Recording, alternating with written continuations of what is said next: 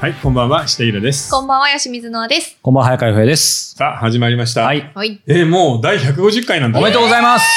すごいことだななんかテンション上がってきたな。よくね、 よくネタが尽きないと思わない。いや、本当ですよ。うんで、今回はですね、おなじみの小説家スペシャルで、はい。えー前回は俳句をやったんだよね。まあ、そうでしたそ。うえー描写力を上げるためには俳句がいいよっていう話をしたんですが、はい今回はエッセイです、はいおー。エッセイってね、僕のイメージでは、うん小説家ってさ、うんまあ小説作品が一つあるじゃないメインとして、はいでもうここになんかエッセイができるとなんか楽になるんだよねなんか両輪ですね。結構大きいですね、ある意味。そうこの要は小円が説は作品自体の出来とか面白さでしょうんでエッセイは逆に人柄とパーソナリティうん。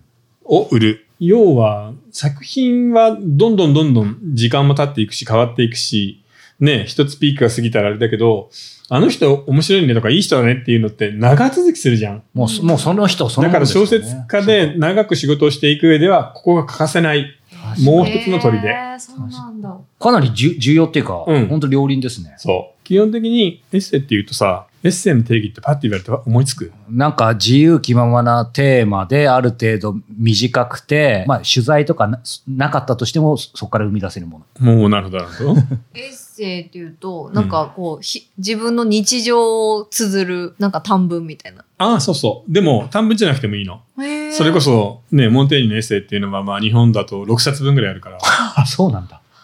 うん6冊。 随筆は違うんですじかゃあ随筆もエッセイ。そその辺はエッねセイなんだ。う。うん。なんか随筆とかエッセイっていうのは、まあその人が考えたことを感じたこと、経験したことを小難しくなく気ままに、思うままに書いた文章のこと。コラムは。コラムっていうのはあー形状だから、例えば新聞とか雑誌の柱になっているこういう短冊型の、はいはい。あの、あれが柱に入っているんで、新聞なんかによる短文のことで、ちょっとまた違うんだよね。取材して書いても何かテーマを訴えてもいいじゃん、コラムって。あーそうなんだ民主主義に対する考えみたいなこともいいわけだから、まあ、コラムは形から入ってるでもうんうんうん内容としてははエッセイがコラムに書かれていることもあるってことルポなるほどは、ルポなるほはど全然違いますよルね。ポルタージュっていうのは取材をしたことを書くってことへー結構あるよね。面白いいろろろいろある、ちうんなみうに、ん今これあの小説家さんは両輪あるといいですよっていうことだったんですけど、もちろんエッセイだけ書いてらっしゃる方もいらっしゃるいるいるエッセイストエッセイストっていうのがいるエッセイストただエッセイストの数は少ないねそれだけで。僕でパッと思いつくの3人ぐらいじゃないかなあの庄司さんはい。あやっぱり作家の娘で阿川さんじゃなくえーて。阿川さん阿川さん阿川さんメッセイ書いてる阿から川さんうんあですよね。阿川さんとか庄司さんあともう一人二人あでも沢木さんもエッセイ書くよねああ、書いて沢ま木すさんはノンフィクションノンフィクションなでいすかねらなううんん。ななので日本でもエッセイだけで食ってる人はそんないないと思じゃあやっぱエッセイだけで食べていくのはちょっと難しい。う。でもまあ、でもパッとそう専業で食べてる人は5人とか10人とかは思いつくのはするね。うーんうんで、もどうなんでしょうやっぱりイラさんにとって、まあこういう意味でも大事ですけど、なんかうん勝手なイメージですけど、そのやっぱり小説家にとってエッセイっていうのはなんかやっぱある種の息抜きというか、うんなんか割と気ままに書けるみたいな、なんかそういうメンタル的ななんかそういうものってあるんですかまあそれは最初のうちはそうなんだけど だ、けど、あの、はい例えばさ、週刊誌にエッセイのあ連載になっちゃう、連載とか持っちゃうと大 変。あ、林さん言ってネましタたよ。がどんどんそ過ぎるから。う。なんか何十年もやってると大変って言ってましたようねん。だから、伊集院さんのほら、大人の流儀あ、はいはい。ね僕時々あの、優しい悪口を言うじゃないはいはいはいあれまたこのネタ4回目だよみたいなこと言うんだけど、まあ習慣で持ってたらネタがダブるのはしょうがないんだよねやっ。ぱ習慣ってとんでもないことですようんね。怖い毎週毎週ネタ回ってくるからさ、締め切りが。うんでもどちらにしても、その書き手のパーソナリティなんかを色濃く映し出す。うんで、しかもそれが文章に出てくんだよね。うんなので、やっぱ文章がうまいエッセイが面白いかなとは思うね。うんということで、えーと、今日はですね、それぞれ、えーおすすめのエッセイの本を持ってきてもらったんで、一冊ずつ紹介していきましょう。はい。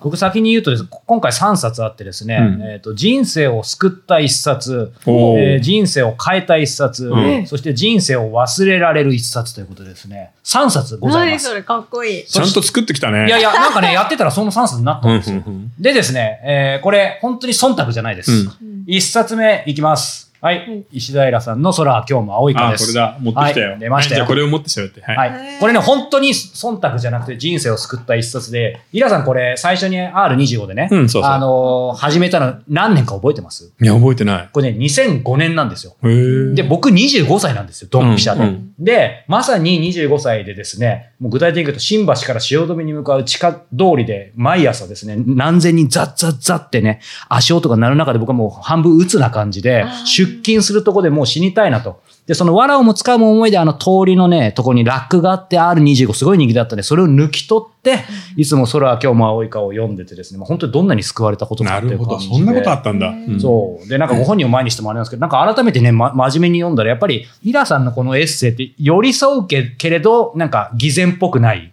で、正論だけど嘘くさくないっていう。で、最後になんか世の中捨てたもんじゃないっていう感じをね、なんか改めて読んだんですけど、今読んでも全然いけますね。なんか時代性の話ですけどだかね。ら時代が変わってないんだよね。そうもうそのぐらいから、20、15年。そう要は日本はなんか沈んだままだからさ。これちょっとだけ最初の数行読んでいいですか、ちうんょちょ著作権的に先生が OK なら、はい。これ読みますね。勝ち組、負け組と簡単に人にを2つに分けて浅いところで分かった顔をする時代になってしまった。大企業であるか中小企業かホワイトカラーかブルーカラーか年収やボーナスが同世代の平均以上か以下か線引きはどんどん細かくせちがらくなっていく。無数に引かれた線で区切られた狭い場所に本当に僕たちはうまく収まるものだろうかという感じで続いていくんですけど。ええこれ2005年ですか、うんこれ何枚ですかね ?3 枚ぐらい4枚ぐらいかな。ですよね。うんで、隔週ですよね。そうそうそう。そう。へだえこれに本当に救われてですね。いや、ドンピシャだったんだね。てちかょうど25歳だったんだ。そう、そうなんですよ。うんだから、まさかその後こういうご縁いただけると思わなかったんですけど、これ結構5年ぐらいやってましたもっと。そうだね、やってたね。はいそれで2冊ぐらいになってるからね、本が。そうだから、まあさっき週刊の話話ありましたけど、それこそ隔週はどうですかギリギリでした。いや、学習も一緒だね。はでいも、なんていうのそれ、縛りがないんだよね。あ、テーマに、ね。 R25 はもう好きななもの書いてくださいっていう感じだったので、はいうんもう気楽に書いてたんいで、ううん。んいや、だから本当に救われ ました。はい。ありまがあとでもうござそういいうことあるよな。本当にそうほん本当にドンピシャだったうん懐かしいね。日系なんだよね、ますこそう今でも、今でも本当に再開してほしいぐらいですよ。でも、これやっぱ人人気あるよ、絶対。ううんんっていうぐらい力が入っちゃいます。うん一ファンれ。としそうて。か。うわ、懐かしいな。うん本当自分の本でも懐かしいうわ。ん。この相当いいね。うん。これシールなんだよね。あへえ貼ってあるの。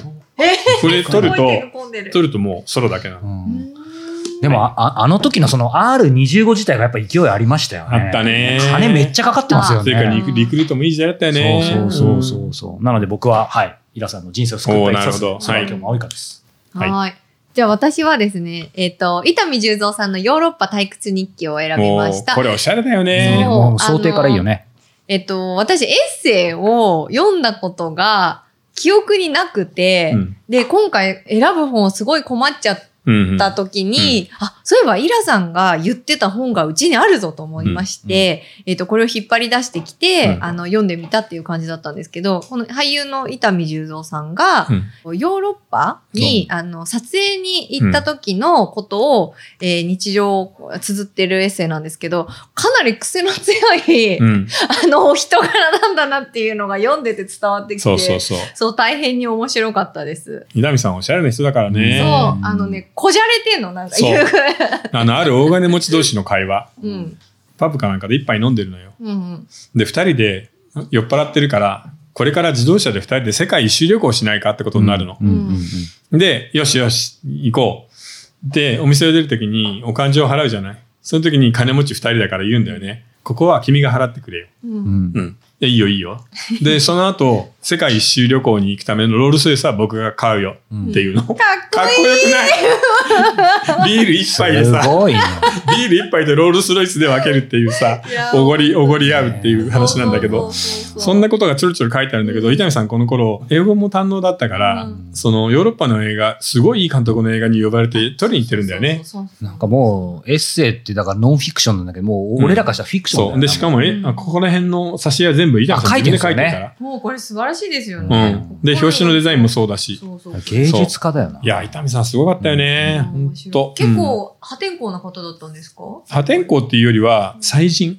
あうーんそうなんだ。そう、お父さんがね、まあ有名な、あの映画監督だったのでうんう。んうんうんうんなんか、こう、 3冊読んだ中でも、やっぱりこう独特な癖強いよね。書き味というか、あの言葉もなんか、たまに乱暴になったりとか、うんうんうんちょっと人をいじくったりとか、うん結構そういうのが強いエッセイだったんですけど、またそれがなんかいい感じに味が効いてるというか。そうだね。んうん。いや、面白いよ。伊丹さんででした。本当面白いねす。。はいはい。ということで、です僕はですね、はいもうボロボロです。本当だ。すごいで、しかも、中を見るとですね、線を引きまくっていますあ、。そうなんだ。本ピ当ラだピラすピごい。ラ。で、これは僕はもう中学かな、高校の時かな、うんそろそろ小説家になりたいなっていう気持ちがおうあった頃、はい。小説家って何を考えているんだろうっていうことで、はい作家の手帳とか日記とかうをん集中的に探して読んでいたものの中で、僕が一番面白かったやつ、はい。これは要約すると、えーサミングアップっていう原作のタイトルなんだけど、はい。自分の一一生を振り返って、うんざくっと要約すると、こんな感じなんだよな、小説を書くってこんな感じなんだよなってことが書いてあるエッセイなんだよねあ。サマセットモームですうね。ん。それはエッセイになってるタイトルからしていいなう。んどんな感じですかなんか線引いたとこで、いいとこでもいいんですけど。まあでもね、モームはご存知の通り、イギリスのゲイの意地悪なおじいさんなので、うんうん。なかなか言うことがきついんだよね。もうううん ん、ああ、例えばこんなの。はい。文学界というものはいささか均衡を書いたもので、ある気まぐれに取りつかれると、それをつかの間の流行とは見ず、神の鉄則のように考えがちなものである。うん。だから例えば今さ、えー同志少女適用歌とか出ると、うん今新人賞の応募は戦争小説山盛り。もう全部そそうですねっち系。あーだからなんかが流行ると、ちょっとのブームだとか思わないんだよね。はいこれが新しい時代のものなんだって言ってうんみんな走るんだけど、うんそれは大体ダメなの。うんで、僕が池袋でデビューした頃、なるほど新人賞の小説は池袋のパクリが本当に多かったって言ってる。そうなんだ。画家、作家、聖者は常に己の中に新しい面を探している。うんいつまでも自分自身を繰り返すことに、えー飽きてしまい、一面的になることを避けようとする。だから、守備一貫した辻褄の合った人間になる機会は一生絶対に得られないものだと。へえ。だから、守備一貫だとか、うんいつも同じことを言うみたいなことは全然気にしなくていいよっていう、どんどん変わっちゃっていいっていう話だね。いうそんなことを高校時代の僕は線を引いてたんだね。高校で読んでる時点でそのセンス素晴らしいようんね。高校生か。もうおっさんになっちゃったな。本当だな本当だよね。うんこれなんかだって私はこの本が中学生、高校生に読まれることを希望する。汚れてしまった大人たちではもう遅いのであるっていうう、ん は本に書いてあるかい。見ら。た目修造ね。うんそううんでもエッセイはいいよね。いいですね。ん本当に一番感じるのは人柄だよね。うんうんうんうん書き手の人柄がこんなにまっすぐに伝わるのはやっぱり小説って確かに古。才ものなので、はで、あんまり作者が前面に出てこないじゃない。うんう例えば、一人称でも作中の人物と作者って別だからね。はいはいはいはい。みんなその辺のことをさ、その、春樹さんの小説なんかだと、うんね、作者とぼ僕がね一緒だって僕だからって思ってしまうんだけはいはど、いそれは全然違う違いのまで、すよね。あれは作り上げた人物だから。うんうん、なので、逆に素の書き手だったり、うんパーソナリティが分かんないエッセイの方かもね。うんうんうん。でも、ちょっと逆説的というか矛盾するかもしれないですけど、でもやっぱり出ますよね。出ます。かなり。あの、フィクションの方が逆にうんと出ることがある。うんだから恋愛小説の書き方を見れば、その人が普段どういう恋愛の始め方とか、どういう人が好きだとか、どういうエッチをしてるのかも大体わかるよ。ああ、この人はそうなんだなって。スケスケ。リアルだからうんへーそうですよね。なるほどな。でもなんか今話伺っててね、昔この大人じの前身の前身でイラさんとメルマガやらせていただいた時、やっぱりね、あのリクエスト出しつつ、あのイラと誠のダブルエッセイっていうのをやってね、ああ、やってたね。うんあれは面白かった。イラさんがと誠がそれぞれ、なんだろうあれ往復書簡ではないなるほと。ど一つのテーマを対談みたいなことだねそうそうそう。えやるのよ、毎回。えあれをでもエッセイなのか、イラさんの中で。そうだね。うん、エッセイになるんじゃないかな。うんええでも面白、い楽だよね。キャラクターができてる から。うんでもねそう文体ができているので、誠の語り口はもう決まってるじゃん。さあ、そうですうね。ん。で、それに自分を合わせていくだけないのや、で、でもすごい。本当楽にできる。るああいうのを思いついてやるっていうのはすごいよね。ねえいやーそうそうそう。確かに2次元と3次元の融合ですね、うんまさにね。そんな中で。はい。はいじゃあ、本編に入る前に、えーご感想、ご質問来てますかはい。じゃあまずお便りからいきたいと思います。えっと、24歳の男性からいただいています。えー昨年の今ぐらいの時期からう、ん小説家になるにはスペシャルがきっかけで、バックナンバーをナンバー1から聞くようになり、やっと148まで追いつきました。すごい。素晴らしい。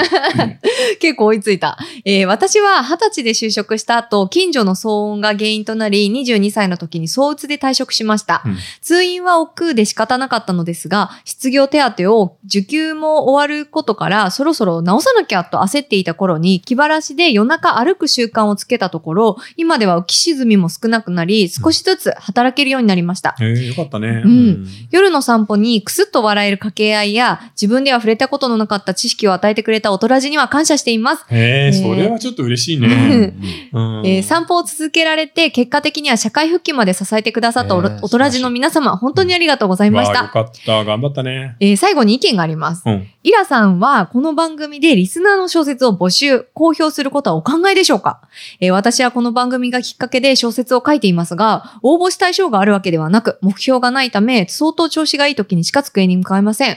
もちろん番組で公表いただくとなると、その作品ではほとんどの賞に応募ができなくなるかと思いますが、イラさんが公表してくださる機会があれば、ぜひ最後まで書き切るきっかけになるのではと考えました。えー、他力本願でごめんなさいということなんですが。いや、でもこれさう、んやっぱり賞に出した方がいいよ。あ逆にすると、うんここの番組で公表するのはう、ん他のリスナーの人は一回も読んだことがない本のことを語るわけだから、あー難しいんだよね現。実的にね。そう、その個人へのメッセージになっちゃうから、ううんん、でも、賞は一回出してみた方がいいんじゃないかな。うんまずは。ねう。ん、ただ、このやり方で淡々と書いていくっていうのは一つの手だと思ううんう。んそれこそさ、カフカじゃないけれど、自分が死ぬまで好きで書いているんだけど、もうね、最後は友達に、ここに残っているものは全部燃やしてくれって言ってなくなるんだけど、その友達が、これは素晴らしいから残すって言って、それで今は社会の文豪になってるわけじゃんか。らですもんね。なので、そういうふうに閉じちゃってもいいし、まあ、新人賞に出してもどっちでもいいんだけど、もっと誰かに読んでもらった方がいいなとは思うね。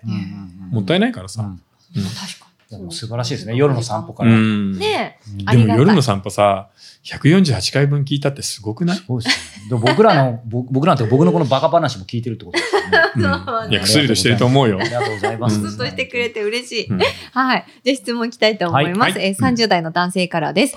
えー石平先生はじめまして。えー、打分にて、下手っぴな質問をする無礼、先んじてお詫び申し上げます。何武 士逆に武士ですね。